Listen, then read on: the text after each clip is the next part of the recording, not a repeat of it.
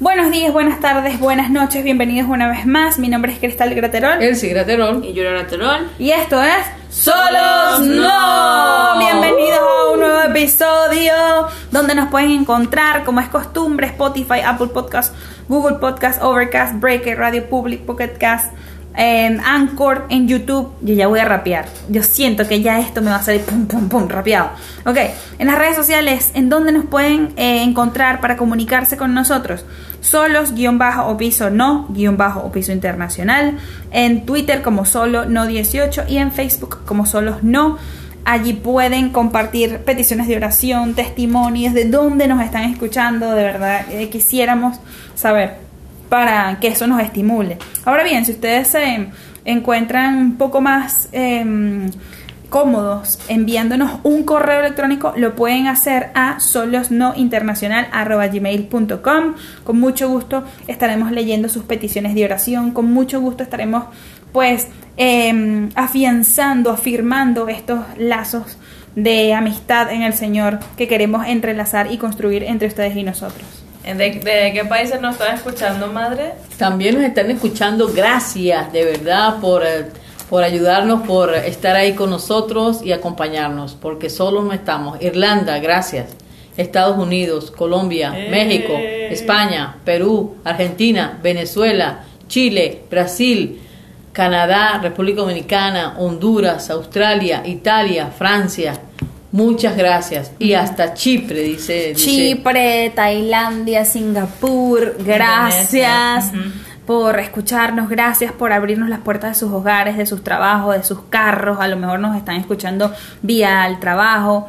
Gracias, gracias por participar en este proyecto, gracias por formar parte de Solos No, representando a la iglesia repartida alrededor del mundo. Muchas gracias. Y también a nuestras amigas que nos se reúnen Sí. tomando su café, comiéndose un café tapado. Ajá, dijimos que vamos a decir qué significa el café con tapa o el café tapado.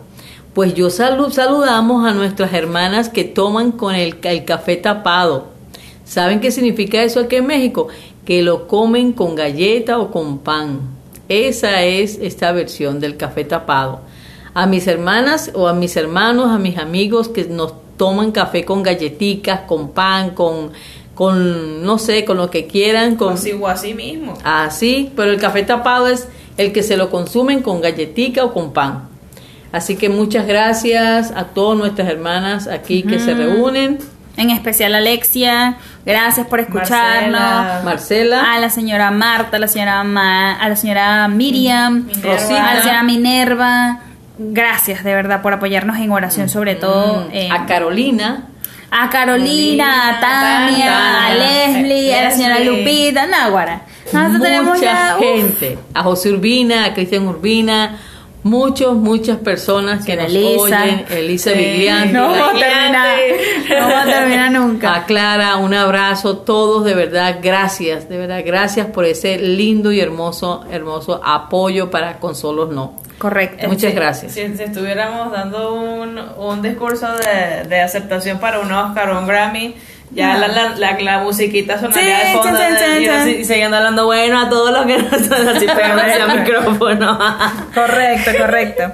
Bueno, para ponernos en perspectiva y para entrar de lleno al tema. em, recuerden que el podcast pasado, o bueno, vamos a recordar, el podcast pasado estuvimos hablando acerca de trueno y truenillos, o truenitos, que era este, este mm, vivencia, por así decirlo, o en el escenario en el cual estaban de protagonistas la mamá de Juan y Jacobo, que eran los hijos del trueno.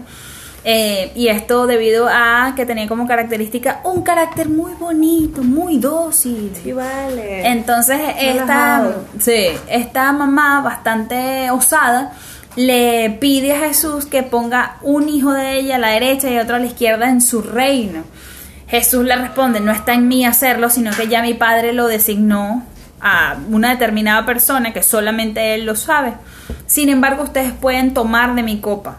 ¿Están dispuestos? Y ellos respondieron, estamos dispuestos. El reto, el resto es historia. Si quieren que nosotros desarrollemos el tema referente a la biografía de estos dos hermanos, y ver las pericias que hizo el Espíritu Santo a través de ellos, por favor, con toda confianza, con toda libertad, háganoslo saber y nosotros con gusto lo desarrollaremos.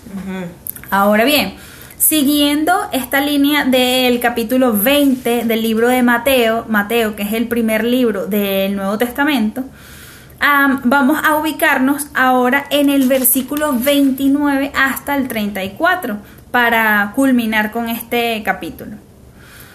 Y dice así, una gran multitud seguía a Jesús cuando él salió de Jericó con sus discípulos. Dos ciegos que estaban sentados junto al camino, al oír que pasaba Jesús, gritaron, Jesús, hijo de David, ten compasión de nosotros. La multitud les, reprendía para que se callaran, pero ellos gritaban con más fuerza, Señor, Señor, hijo de David. Ten compasión de nosotros. Jesús se detuvo y los llamó. ¿Qué quieren que haga por ustedes? Señor, queremos recibir la vista. Jesús se compadeció de ellos y les tocó los ojos. Al instante recobraron la vista y lo siguieron. Entonces, una de las características que mm, atañe o que mm, distingue a la cultura israelita o a la cultura judía es que para que algo, un relato, un suceso pase de ser hipótesis a un hecho, se necesita el apoyo de dos o más testigos.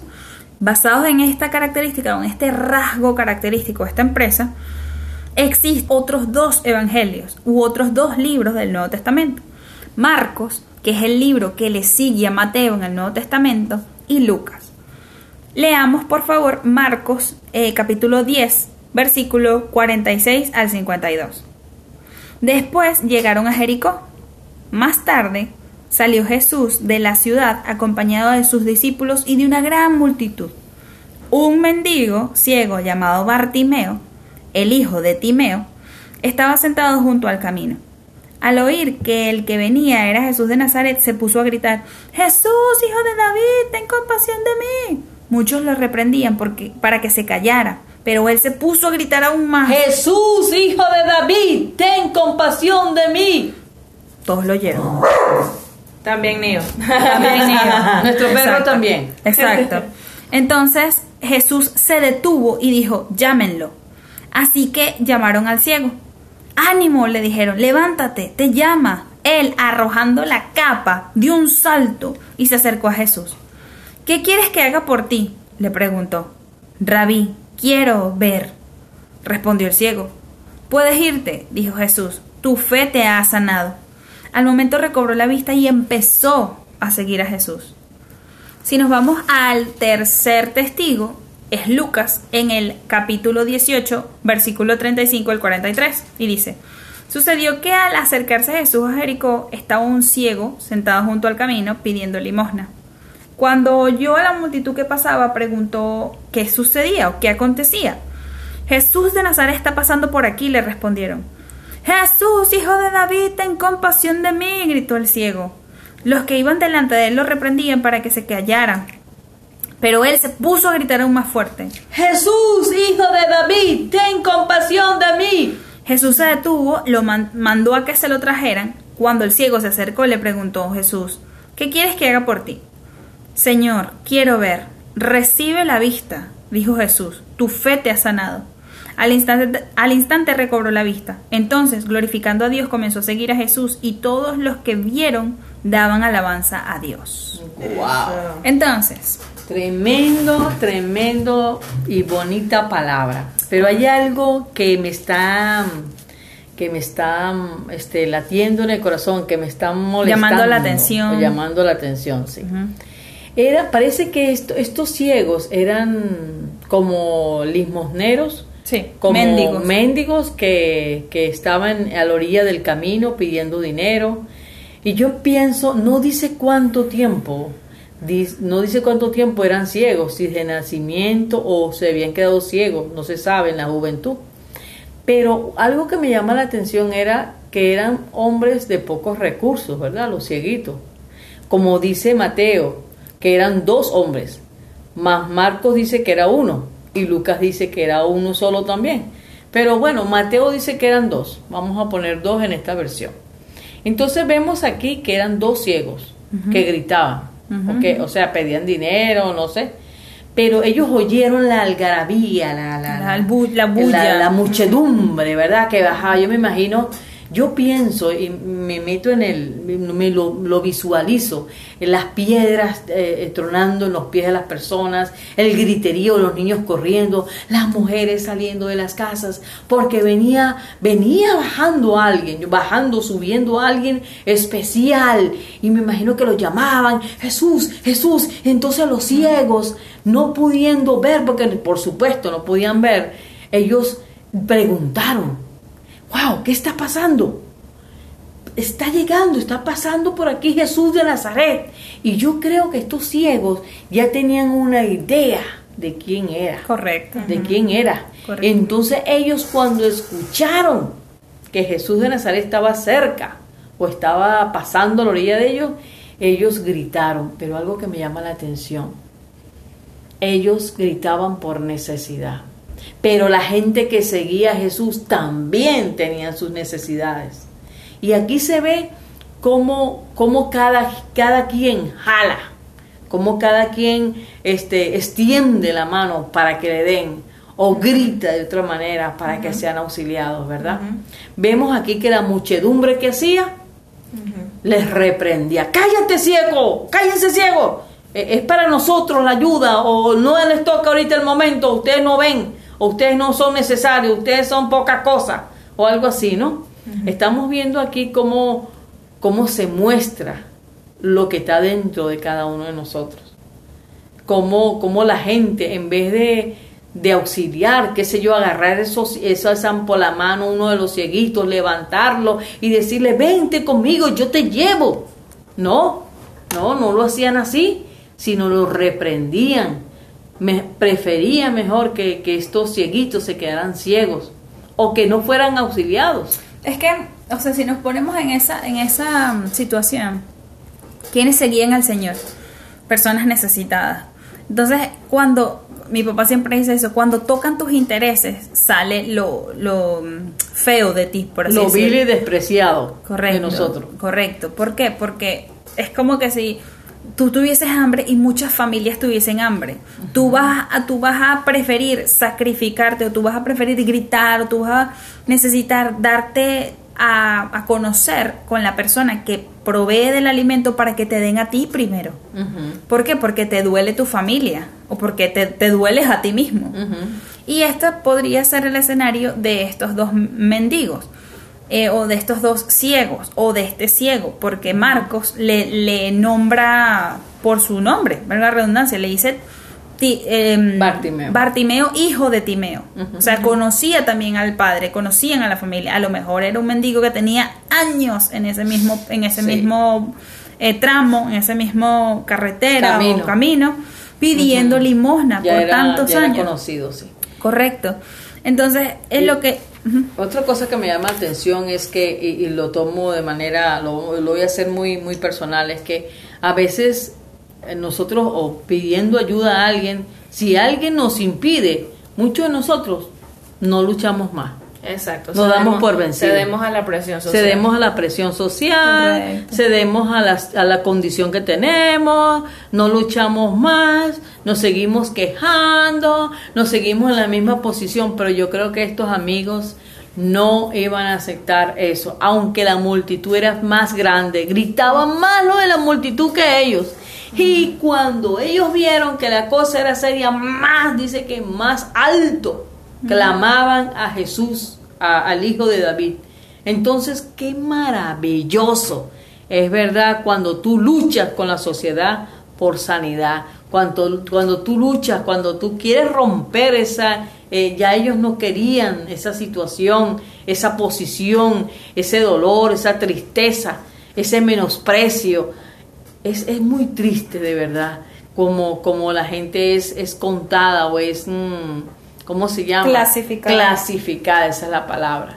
Entonces vemos que aquí son uno o dos ciegos tan valientes que lucharon por esta bendición contra una multitud. a, a lo mejor lo podían golpear, a los, a golpearlos con los pies, eh, co- pegarles, qué sé yo. porque la multitud también buscaban los mismos que ellos buscaban. Correcto. Exacto, y, de, y también de formas diferentes. O sea, en este caso estamos hablando de una enfermedad, de algo, de un padecimiento crónico físico. Ajá. Pero también puede ser, o puede ser igual también en lo espiritual.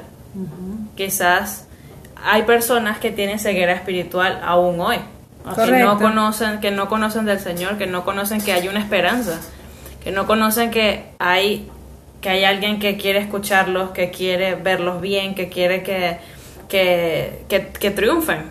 Pero simplemente quizás por la, por los achaques del mundo real no lo podemos ver. Pero yo creo que aquí la sintomatología que tiene que presentar toda persona que tiene algún tipo de ceguera, cualquiera que ésta sea, es querer ser sano. Exacto. Exacto, pero a Lucha. eso voy. Exacto. Y también que el Señor también sabía la intención de los dos. Por eso, cuando lo llaman, él voltea y dice, ¿qué quieres? ¿Qué, qué necesitas? ¿Por qué? Quería que la... Obviamente, él sabe que necesitamos, pero él quiere que nosotros se lo confesemos a él. Él quiere que también tengamos O la sea- su- suficiente también confianza para decir, oye, necesito de esto, haz algo. O sea, Al respecto, que Jesús con la fe Lo que quiero, lo que yo entiendo es que eso es lo que yo acabo de, de entender, ¿no? Que muchos de nosotros podemos te- tener cualquier impedimento físico o espiritual, pero no necesariamente es lo que yo entiendo aquí. Jesús le pregunta a los ciegos o al ciego qué quieres que yo haga, porque y si no quieren ser sanados de la ceguera y quieren tener dinero, por ejemplo, Exacto, por eso, por eso pregunto, o sea, Es que está bien, o sea, muchas personas, sobre todo eso se ve en Estados Unidos, en, en- en Europa, uno como latino está acostumbrado a que tienes que ayudar sin que te piden ayuda. O sea, es- hay una viejita que está caminando muy lentamente y está haciendo la cola mucho más larga en el banco fila. eh, la fila, pero la abuela no pide ayuda. No pide ayuda, no dice, ay, tráigame una, un asiento, una silla para sentarme, algo. No, no pide. Entonces tú sobreentiendes de que la abuela necesita estar, necesita que la pasen de primera para que puedan atenderla mejor, para que ella se pueda ir a su casa. Entonces, en la cultura americana y la cultura europea es preguntar, ¿quieres que te ayude? Estás en el piso, te caíste. Y es tonto, puede ser hasta tonto que te pregunten, ¿te caíste? ¿Necesitas ayuda? Si estás en el piso. O sea, es lógico que necesito ayuda. Pero yo creo que es más lógico preguntar, porque en este caso a nosotros nos puede sonar un poco absurdo que Jesús, después de que estos están gritando que les tenga misericordia, los traen ante su presencia, Él les pregunte qué quieren, sabiendo que es obvio que salta a la vista, un mal chiste, que salta a la vista cuando alguien... Eso fue burda cruel. Un chinazo, un chinazo. que salta a la vista cuando alguien es ciego. O sea, o sea, es así. Entonces, qué bonito que el Señor hasta cierto punto respete esa decisión. Al punto de, ok, te veo ciego, pero a lo mejor tú no quieres ser, ser recobrar la vista. A lo mejor tú quieres ser ciego, pero quieres ser un ciego que, no sé... Tengo un Lamborghini. implen- ¿Cómo va, cómo no va sé, a tener no sé, un. Lamborghini si no sabe ver? Ay, qué malo. No, Perdonen. vamos a mostrarlo. Perdonen, esta, esta es parte de nuestra cultura eh, venezolana. Somos un poco, tenemos un poco de humor negro. Sí. Sí. Este, a lo mejor él iba a ser, o él quería ser el primer ciego que instaurara la Biblia para en braille, para que otros ciegos lo vieran. O sea, no sabemos. El Señor sabía, como dice Yura, que había en el corazón del Claro, ciego. porque el Señor conoce los corazones y los pensamientos de todos nosotros. Correcto, pero aún así preguntó. Pero él es un caballero. Eso es lo que yo aplaudo del Señor. Su caballerosidad. Correcto. Él es un caballero y él quiere, él te pide, dime hija, dime hijo, ¿en qué te puedo ayudar? Correcto. Y así también nosotros le demostramos la codependencia. Mira, dependo de ti para solucionar esta situación, para crecer a nivel espiritual, para madurar, para dar más fruto, para que me sanes de esta ceguera espiritual, para que me sanes de esta, de mm, dolor, de lo que sea. Él sabe nuestro corazón, pero Él nos pregunta primero para, para confesar esa dependencia que nosotros deberíamos presentar ante el Señor. Eh, eso, eh, eh, esto me acuerda a una, bueno, este, yo me gustan mucho las analogías de diferentes formas y esto me acuerda a una escena de Los Increíbles donde un hombre se está, se está suicidando y está cayendo por, Ajá. por el edificio Ajá. ¡Ah! y el señor increíble, Mr. Incredible, se salta desde otro edificio para salvarlo y lo agarra a tiempo para salvarlo. Y luego el hombre, el hombre que fue salvado, demanda a Mr. Incredible diciendo que frustró su muerte. Exacto, Él le dice, quería "Pero te salvé suicidarse". la-". Entonces el Mr. Incredible le dice, mira, pero te salvé la vida. Y le dice, frustraste mi muerte. No quería ser salvado, quería morir. Correcto. Y muchas veces, en, o sea, en, el- en nuestro mundo, eh, a veces queriendo hacer un bien, la persona no lo quiere. Correcto. Entonces, qué fino que primero el Señor pre- pre- le pregunte a la persona qué es lo que necesitas, qué es lo que quieres. Porque hay una porque hay una gran diferencia en qué es lo que quiero y qué es lo que necesito. Correctamente. También tienes razón. Correctamente. Y el Señor en este caso, pues se alineó lo que quiero con lo que necesito porque le dio la vista. Dice la palabra que le dio la vista. Exacto. Pero algo que me llama la atención es que esa petición, desde un principio, el Señor conocía la intención del corazón del, del ciego o de los ciegos. Porque empezaron a gritar, a gritar, Él los llama, pero desde el primer momento en el que ellos comienzan a gritar, ese grito estaba cargado de fe. Porque ellos sabían que el Señor que tenía... podría hacer algo al respecto. Exacto, que el Señor tenía la autoridad, el poder para hacer lo que sea que ellos iban a pedir. ¿Por qué lo digo? ¿Por qué digo esto? Porque en el, por ejemplo, si nos vamos a la versión de Lucas, como comentábamos en el capítulo 18, versículo 35, pero esta vez en el 42, dice, recibe la vista, dijo Jesús, tu fe te ha sanado. Entonces, como comentaba Yuran anteriormente, la fe es el factor que puede mover al Señor al punto de aquietar la multitud para darte, para darte prioridad o para darte protagonismo. Exacto. El Señor escucha muchas oraciones, pero estoy segura que le pone más atención a aquellas que están hipercargadas de fe. Porque esas que están cargadas de fe son aquellas que tienen la certeza de que el Señor las va a responder. Exacto. Sea de manera positiva o negativa, pero las responde. ¿Por qué? Porque Él no se niega a sí mismo cuando ve a alguien que realmente cree que le puede contestar. O sea, esos son principios bíblicos, principios que el mismo Señor instauró, básicos. Que Él, él dice, como le dijo a la, a la mujer sirofenicia, que eso la- también lo vimos en, po- en podcast anteriores, tu fe, tu hija es sana. ¿Por qué? Porque grande fe he visto en ti. No he visto más fe como la tuya en todo Israel. Y lo hizo, hizo que él se parara y que le quitara protagonismo a sus discípulos. Y volvió a estimular a la mujer, no, porque yo no le puedo dar esta palabra a alguien que no es israelita. Y la mujer, no, pero yo sé que aunque los israelitas que coman de la mesa, yo como de las migas y tal, y no sé qué. Eso al Señor le, le, le tocó el corazón y dijo, mire, mía, tome, haga como usted, como usted ha pedido. Entonces, esa, esa fe la vemos en el, en el ciego. Y después dice, en el 43, igual del, del capítulo 18 de Lucas, al instante recobró la vista. Entonces, glorificando a Dios, comenzó a seguir a Jesús. O sea, su, su transformación no solamente fue visual, sino fue Física. espiritual. Exacto, no fue física. No tanto física, sino espiritual, porque cambió su percepción y dijo, wow, este hombre hay que seguirlo. Este hombre hay que seguir. ¿Por lo que me hizo? No. Yo creo que fue porque el Señor tocó su corazón. Vamos a, vamos a hacer una hipótesis. No creo, o existen también situaciones en las que hay personas son sanas y no creen o, o dejan de creer en el, en el camino. Pero wow, yo creo que es un porcentaje bastante bajo, porque si yo soy ciega y ahora veo y no voy a seguir a quien me sanó, wow, ahí sí la cosa está un poco más difícil. Pero bueno, lo que, lo que queremos plantear, lo que queremos compartir con ustedes hoy es que, mis hermanos, pidamos con fe. Pidamos con fe esperando que el Señor nos va a responder. Ah, en, el, en Marcos también vi algo que me llamó la atención. Dice el Señor, en, en Lucas le dice, ya, ya eres sano, tu fe te ha sanado. Y en Marcos le dice, puedes irte tu fe te ha sanado y al momento recobró la vista.